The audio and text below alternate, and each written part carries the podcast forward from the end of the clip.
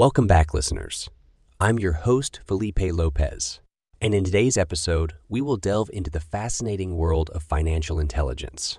Financial intelligence refers to the ability to understand and effectively manage your personal finances, including budgeting, investing, and making smart financial decisions. In our increasingly complex and interconnected world, having strong financial intelligence is more important than ever.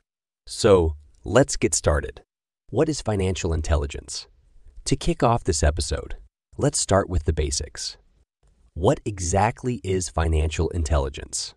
Financial intelligence can be defined as the knowledge and skills required to make informed decisions about one's financial resources.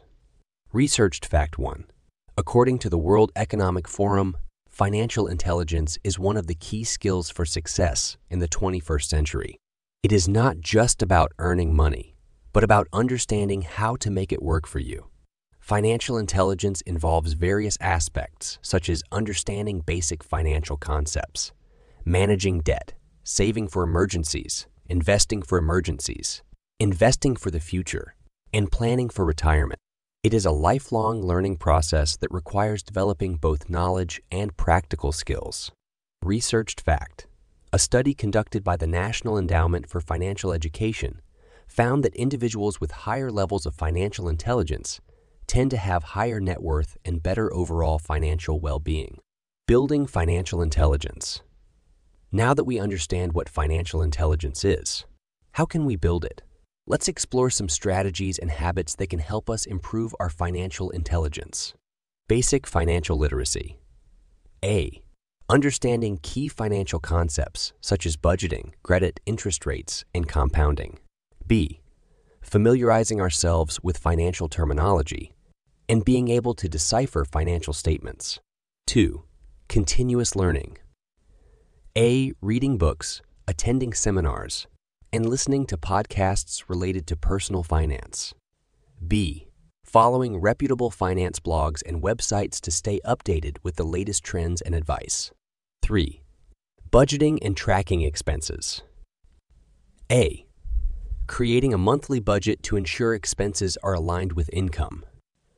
B.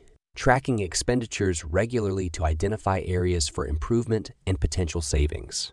4. Debt management. A. Learning strategies for managing and reducing debt, such as prioritizing high interest debt and negotiating lower interest rates. B. Avoiding excessive borrowing and understanding the long term consequences of debt. Segment 3 Advanced Financial Intelligence. Now that we've covered the basics, let's explore some advanced strategies that can take our financial intelligence to the next level. 1. Investing. A.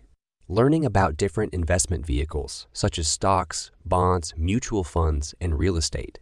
B.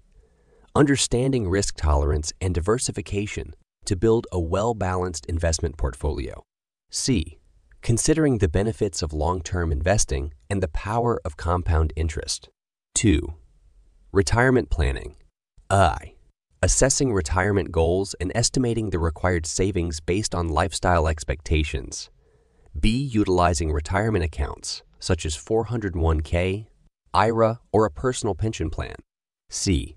Exploring investment options for retirement savings to maximize growth potential. 3. Tax planning.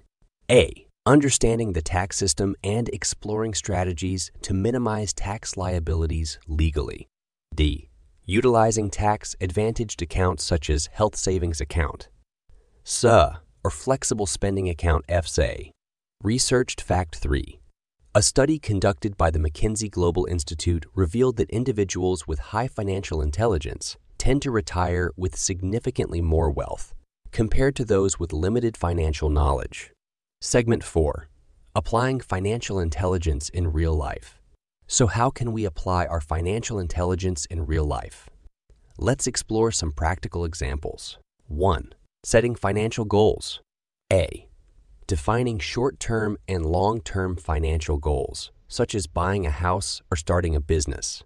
B. Creating a plan and timeline to achieve these goals by allocating resources and adjusting spending habits. 2. Emergency Fund. A. building an emergency fund to cover unexpected expenses or temporary loss of income. B. Calculating the appropriate amount based on personal circumstances, typically three to six months' worth of living expenses. 3. Estate planning. A. Understanding the importance of estate planning to ensure the smooth transfer of assets and minimize tax implications. B. Creating a will and considering options like trusts and designated beneficiaries for various assets. And that's a wrap for today's episode on financial intelligence. We explored the definition, strategies, and practical applications of enhancing our financial intelligence. Remember, it's never too late to start building your financial intelligence and taking control of your financial future. According to a survey conducted by the Financial Planning Standards Council, over 70 of Canadians believe that having good financial intelligence positively impacts their overall well being. As always, I encourage you to keep exploring this topic further, apply what you've learned, and continue expanding your financial intelligence. Thank you for tuning in today, and I'll catch you in the next episode.